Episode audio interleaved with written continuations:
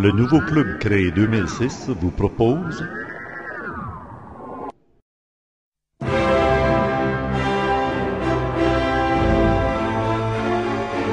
Supramental avec Bernard de Montréal. Le phénomène humain face à l'extraterrestre. Voici la deuxième partie dont la première est disponible dans la salle 605. Il y a un, lien direct entre la spiritualité et la civilisation. Lorsque la civilisation devient nécessaire, la spiritualité augmente pour empêcher que la civilisation se détruise, parce que l'homme a en lui des forces négatives et positives qui souvent se combattent et éventuellement euh, euh, amènent à la destruction de la civilisation. Alors la spiritualité, qui est une forme de psychologie cosmique imposée sur l'homme pour le contrôle temporaire de son évolution astrale et aussi pour l'ajustement psychologique de son mental inférieur, afin que plus tard, il puisse suffisamment dépasser ces formes d'in- de- d'information euh, di- dirigeantes, ces guides, pour entrer lui-même dans sa propre psychologie, pour entrer lui-même dans la propre, sa propre infinité, pour entrer lui-même dans l'intelligence réelle de l'organisation mondiale ou intermondiale des plans. L'homme ne peut pas toujours se laisser imposer euh, des autres plans, des directives d'évolution. À un certain moment, l'homme doit prendre en main sa propre évolution et en connaître tous les aspects, en connaître les limites et, en réaliser les conséquences sur une échelle de 2, 3 ou 4 000 ans. Mais l'homme ne peut pas faire ça tant qu'il pense.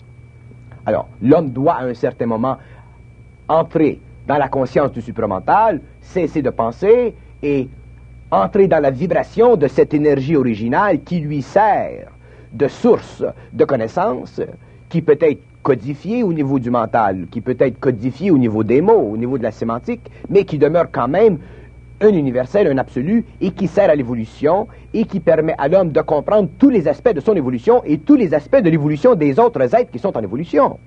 L'homme doit un jour en arriver à se comprendre totalement lui-même au niveau de sa planète, au niveau de ses races, et aussi comprendre l'évolution et les motifs d'évolution et les lois d'évolution des autres planètes. L'homme doit tout savoir.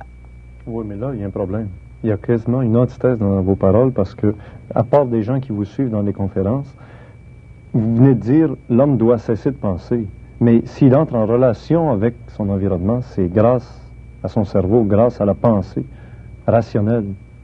Oui, mais la pensée rationnelle, la pensée humaine, la pensée subjective, l'activité du corps mental inférieur, c'est une activité qui a servi jusqu'ici. Mais dans l'avenir, l'homme ne pensera plus. Mais comment entrera-t-il en relation efficace avec l'environnement? Il entrera en relation efficace avec l'environnement parce qu'il il comprendra instantanément les lois de l'environnement. L'homme n'aura plus de recherche à faire pour comprendre l'environnement. C'est beaucoup trop long, ça. L'homme doit comprendre instantanément ce qui se passe autour de lui. Et l'homme doit complètement se transformer. C'est une transformation, c'est une transmutation, et c'est ce qui est déjà commencé sur la planète Terre. L'homme doit se transmuter, mais ce n'est pas par l'homme que se fait la transmutation. La transmutation part d'en haut et elle descend vers l'homme, et lorsque les champs d'énergie sont suffisamment puissants, les corps de l'homme, le corps mental, le corps astral, le corps éthérique, le corps physique de l'homme, se transmutent lentement, mais le corps mental est le premier à changer. Mais comment se manifeste déjà là, cette transformation? Vous dites c'est déjà commencé, ça vient d'en haut. Comment ça se manifeste? Cette, euh, elle se manifeste de différentes façons chez différents individus, mais le principe universel de cette transmutation se reflète dans le fait que les hommes qui sont affectés par ces énergies commencent petit à petit à perdre la mémoire et commencent petit à petit à perdre la faculté de penser. C'est un des symptômes. On appelle ça, nous, la décadence de la civilisation. On appelle ça la décadence de la, de la civilisation parce qu'on associe à la civilisation ou au bien-être de la civilisation les instruments qui lui ont bien servi. Mais sur le plan de l'autre civilisation qui vient, sur le plan de la civilisation éthérique, sur le plan du contact entre la matière et l'invisible, l'homme n'a plus besoin des mêmes instruments. Il est évident que lorsque vous changez les conditions d'un problème, le problème n'est plus le même. Et pourtant, la nature humaine demeure la même. La nature humaine, la- la- la nature humaine change constamment puisque les corps changent. Oh, mais les lois physiques ne changent pas. Les lois physiques sont toujours sujets à l'entendement de l'esprit de l'homme. Vous changez l'esprit de l'homme, vous changez la vibration des corps de l'homme, automatiquement les lois physiques, de le- les lois physiques de- au- auxquelles l'homme a été assujetti pendant X temps changent. La preuve, c'est qu'un homme qui se sert de son esprit d'une façon volontaire peut facilement neutraliser les lois de la gravité. Alors, si un homme peut, Ah, vous par son des mental... phénomènes un peu comme ceux de Yuri Geller et Je, je- je ne parle pas nécessairement, nécessairement de Yuri Geller. Yuri Geller fait probablement un travail dans cette direction, au niveau de son expérience. Mais je dis que vous changez les conditions de la vibration du corps mental de l'homme, vous changez les conditions des relations psychologiques entre l'homme et la matière, et vous changez automatiquement, si vous le voulez, le pouvoir de la matière sur l'homme. Vous changez automatiquement les lois de la matière, qui sont stables. Alors la gravité ne devient plus une condition universelle de stabilité, mais elle devient une condition sujette au changement selon l'esprit de l'homme. Et les extraterrestres ont le pouvoir sur la matière, ils ont, ils le pouvoir de, de, de rendre libre un objet sur une planète parce qu'ils ont le pouvoir sur la gravité. Mais pourquoi? Parce que le pouvoir de l'esprit est le plus grand des pouvoirs. C'est l'esprit qui a la plus haute vibration. Parce que l'esprit est lumière. L'esprit est lié à l'énergie originale. Alors, les lois de la physique moderne, les lois de la science, sont des lois qui sont sujettes à changement plus on va loin dans la détermination et de la compréhension des causes extérieures à ces lois. ou du contrôle qu'on peut avoir par son esprit sur juste. l'environnement. C'est juste. Il n'y a rien de, il n'y a rien de fixe euh, dans la science. Comment réagissez-vous devant des gens qui disent Moi, tant que j'aurais pas vu une soucoupe volante, j'y croirais pas euh, Moi, je ne m'intéresse pas aux gens. Je, me foute des gens complètement. Parce que les gens sont des gens. Et vous ne pouvez pas amener le cheval à la rivière s'il ne veut pas boire. Et j'ai compris dans mon expérience euh, que il est inutile à l'homme, à un homme, de vouloir changer le monde.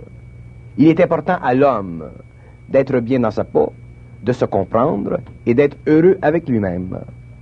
Et si l'homme commence à perdre de l'énergie, à vouloir changer le monde, il va se rendre malheureux parce que l'homme est un être extrêmement primitif. C'est un être empris de son émotion. C'est un être bourré de préjudices. L'homme d'aujourd'hui, même au XXe siècle, est un être qui n'est pas un homme. L'homme n'est pas homme encore. Il n'est pas homme. Il était à la fois animal et homme, mais il n'est pas homme. L'homme sera homme lorsqu'il sera réellement conscient de lui-même et conscient de la grandeur du cosmos, de la grandeur de l'universel, et qu'il mettra de côté ses petites idées mesurées à l'échelle de sa psychologie ou de sa philosophie ou de ses petites religions ou de ses grandes religions ou quoi que ce soit. Lorsque l'homme aura cessé de se croire le centre du monde, lorsque l'homme aura cessé de se croire important, lorsque l'homme aura cessé de se croire comme le point de rencontre de toute chose et qu'il aura la, la largesse d'esprit, comme on en retrouve souvent chez de grands hommes, de vouloir explorer les possibilités de la création, à ce moment-là, je dirais que l'homme, il est homme. Mais d'ici à ce temps-là, je n'ai pas d'énergie à perdre avec l'homme et euh, Bon, il y a un temps où les extraterrestres, dans même vos propos, laissent en- c'est clair, ils se sont manifestés aux hommes de différentes façons. On les a pris pour des dieux. Ils ont euh, donné presque des lignes de, conduite pour l'évolution, pour que l'humanité ne se détruise pas. Quelle est maintenant l'intervention actuelle dans les années 80 des extraterrestres? Les extraterrestres, l'intervention des extraterrestres jusqu'à la fin du cycle sera une intervention très, très contrôlée, très sujette à un déploiement à petite échelle. Lorsque les extraterrestres viendront sur la planète Terre, ils viendront à une échelle mondiale. Et lorsque le contact se fera à l'échelle mondiale, ce sera la fin de la civilisation de l'homme. Et c'est à partir de ce moment-là que l'homme commencera à voir et à réaliser qu'il y a au-delà de la planète Terre. Des êtres en évolution qui valent la peine d'être vécus, connus, avec lesquels il faut communiquer et avec lesquels il faut travailler. Mais l'homme sera préparé dans ce choc mondial, dans ce choc culturel à l'échelle mondiale. L'homme, pour la première fois, à l'échelle mondiale, regardera en haut, au lieu de regarder dans la rue. Et ce sera un choc mondial. Vous savez, dans certaines approches pseudo-ésotériques, on laisse entendre qu'il y a eu des occasions où les extraterrestres auraient pu frapper toute l'humanité par une émission de télévision d'Armstrong sur la Lune, où tous les gens auraient pu tuner sur la même émission transmise à travers le monde entier derrière le rideau de fer, comme en Afrique, comme en Inde. Voir là la réalité extraterrestre, ça a été caché. Mais alors, est-ce que finalement, il ne faudra pas attendre très longtemps pour que l'humanité soit dans les conditions que vous le demandez? Je vais, je vais, je vais vous donner mon point de vue. Le contact entre officiel, le contact, le contact à l'échelle mondiale des extraterrestres avec l'humanité se fera s'il vient un jour que la Russie et l'Amérique entrent en guerre, à un point où ces deux peuples menacent la survivance de la planète. Lorsque la Russie et les États-Unis seront devenus belliqueux à un point où ils menaceront la civilisation, où ils menaceront l'homme, même pas la civilisation, parce que l'homme recréera une civilisation, mais menacera l'homme à une échelle planétaire. C'est à ce moment-là que les extraterrestres feront intervention, parce que c'est à ce moment-là qu'ils auront le droit d'intervention. Les extraterrestres n'ont pas le droit d'interférer dans l'évolution d'une race. Ils peuvent entrer en contact ici et là, mais ils ne peuvent pas bouleverser toute une civilisation. Ils n'ont pas le droit. Ça fait partie des lois de leur monde. Mais si l'homme en arrive à un point où il peut se détruire, à ce moment-là, ils auront le feu vert et ils entreront en contact avec l'humanité et ils passeront des plans invisibles au plan matériel, se matérialiseront, seront visibles à l'homme et c'est à ce moment-là que se fera le choc culturel et c'est à ce moment-là que la civilisation humaine sera totalement anéantie.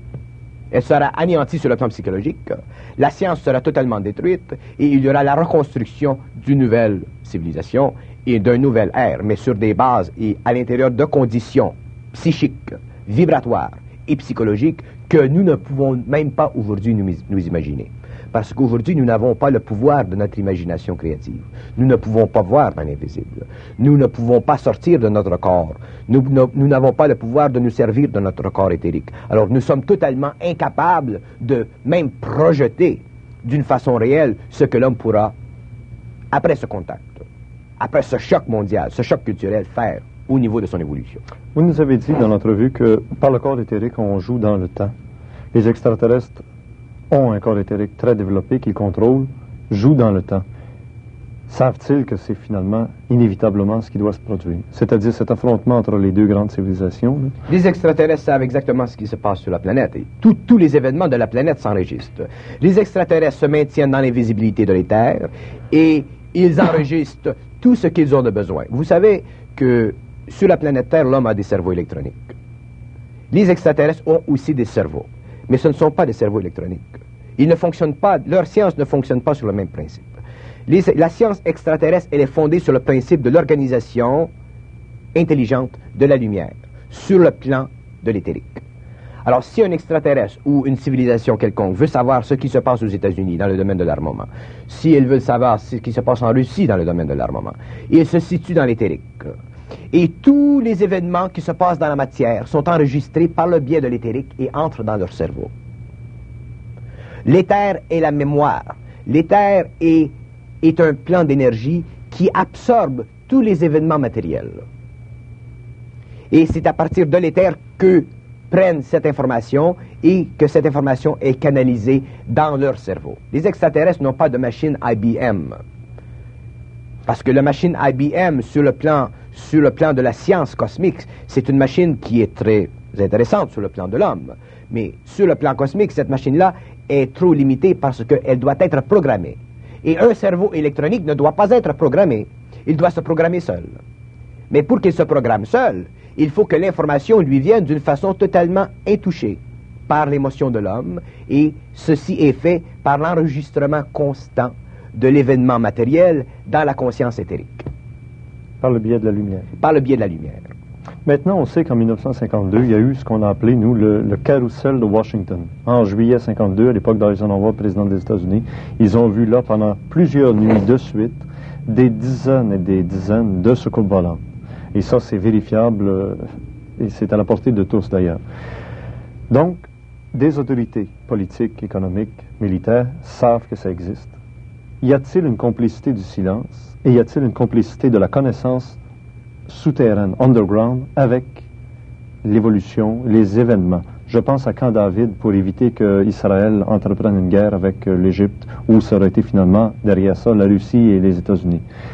que Pologne, actuellement, où la tension est rendue à un point culminant, euh, fasse qu'encore une fois, underground, par en dessous, les autorités humaines soient conseillées très directement pour éviter des faux pas. Et alors, je vais jusqu'à l'extrême de ce raisonnement. Se pourrait-il que ces autorités-là se fassent guider suffisamment pour éviter les faux pas ou même provoquer certains faux pas, comme à l'époque avec Adolf Hitler qui a eu un grand faux pas qui a amené l'humanité sur le bord d'un abîme. Jusqu'où, justement, Vous voyez très bien l'ampleur de la question.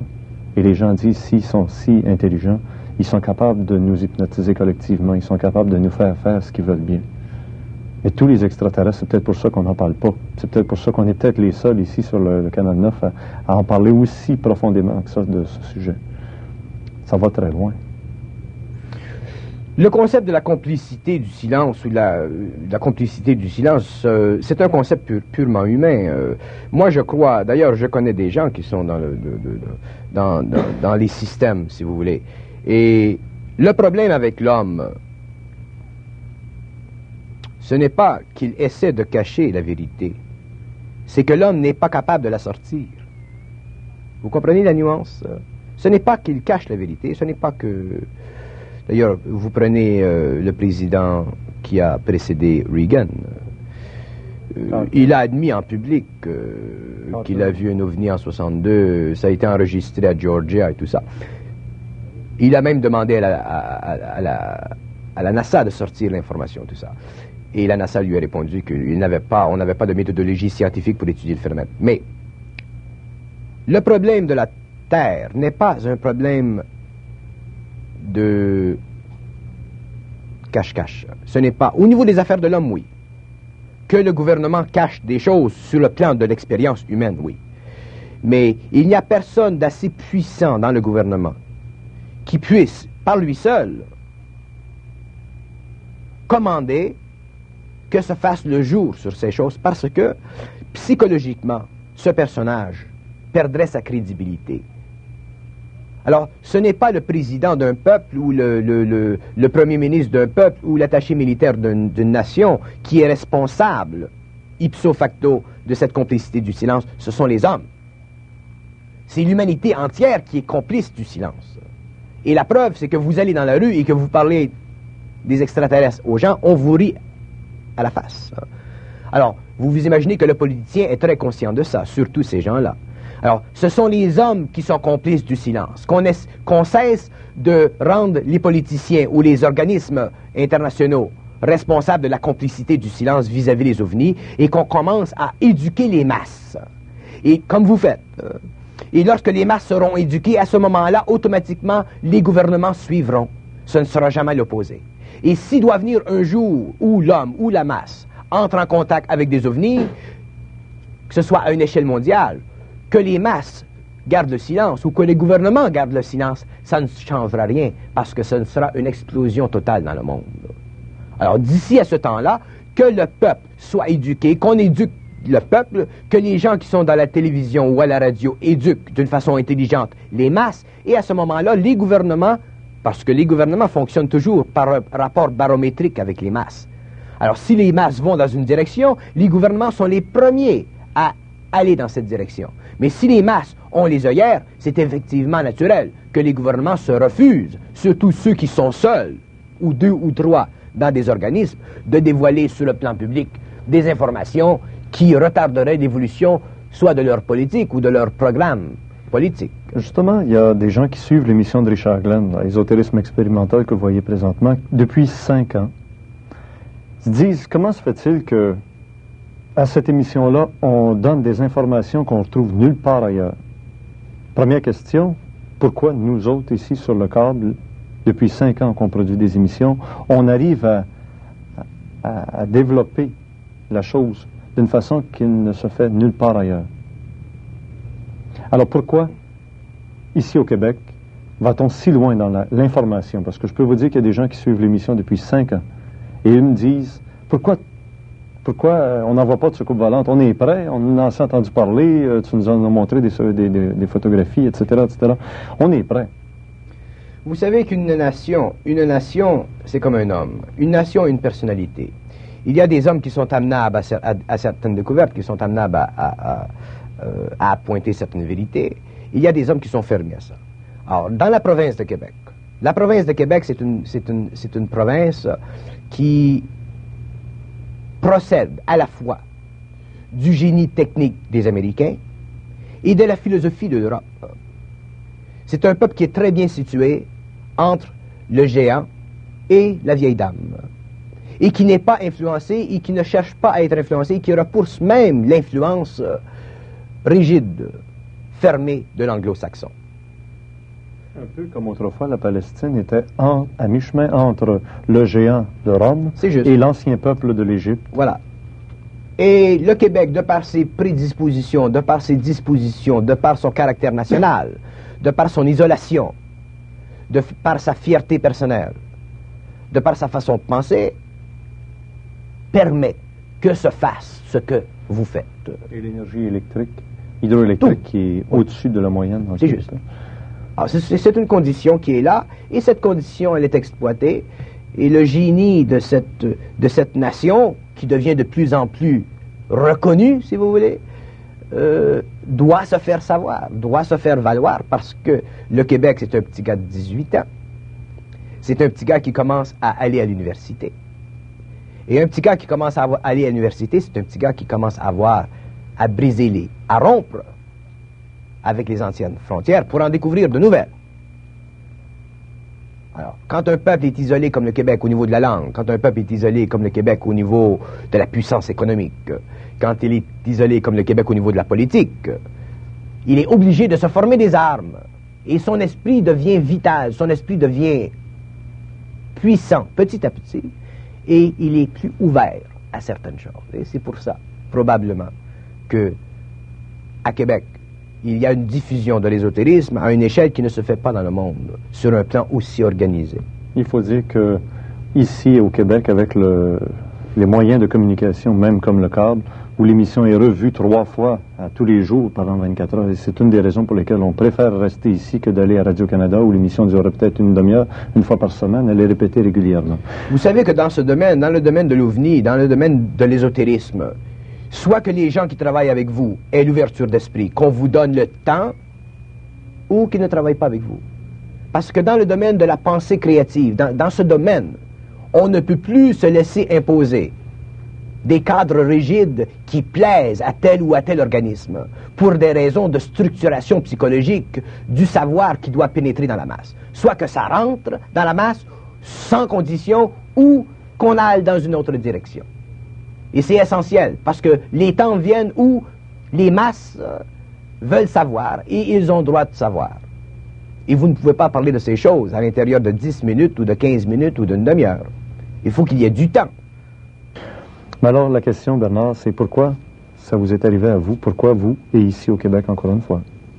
Pourquoi moi? Il nous reste une minute seulement, oui. Une minute, Est-ce qu'il y en a d'autres comme vous dans le monde? J'espère.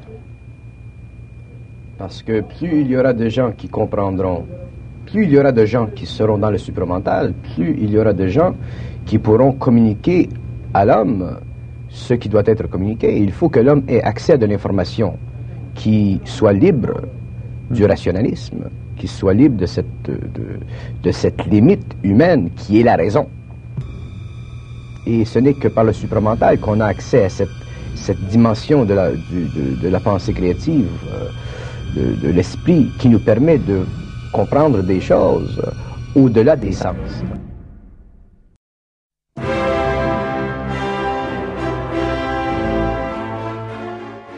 Bernard de Montréal était un maître dans la communication de la vision supramentale de notre réalité. La première partie de cet entretien est disponible dans la salle 605 Beaucoup d'autres extraits de conférences et d'entretiens avec Bernard de Montréal s'ajouteront ici sur notre site d'ésotérisme expérimental et plus précisément à l'intérieur du club créé.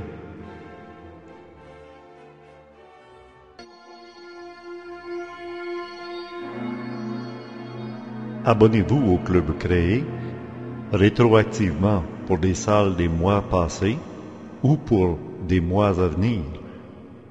Les tarifs d'abonnement diminuent avec le nombre de mois Vous pouvez payer directement par le service sécuritaire PayPal en ligne, ici sur Internet, avec carte de crédit, ou alors par la poste, avec chèque ou mandat postal, à l'ordre du club créé, casse postale 52, Belleuil, J3G 4S8. Et vous savez que si vous assistez à la conférence au début de chaque mois, soit à Québec ou à Montréal, vous êtes automatiquement abonné au club créé par le prix d'entrée pour assister à la conférence. À Québec, c'est toujours le premier vendredi du mois, le soir, à l'Hôtel Universel 2300 Chemin Sainte-Foy. Et le dimanche qui suit le premier vendredi du mois, c'est à Montréal le dimanche après-midi, au Cégep Maisonneuve, près du stade olympique, métro P9. Un imprimé de plusieurs pages, appelé Le document, vous est remis à chaque occasion. Lorsque vous assistez à la conférence, vous remplissez le formulaire bon de présence que vous remettez à la sortie de la conférence pour être validé dans les jours qui suivent. Si vous payez par PayPal ici sur Internet, vous êtes instantanément abonné au club créé et donc vous avez accès immédiatement aux salles auxquelles vous vous serez abonné.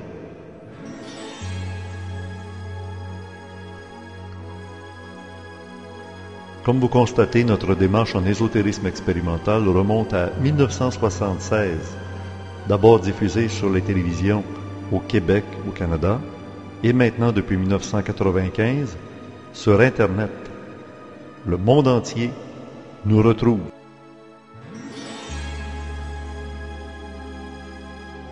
Des gens intéressants et intéressés par la démarche ésotérique nous retrouvent ici dans ce club créé. À bientôt.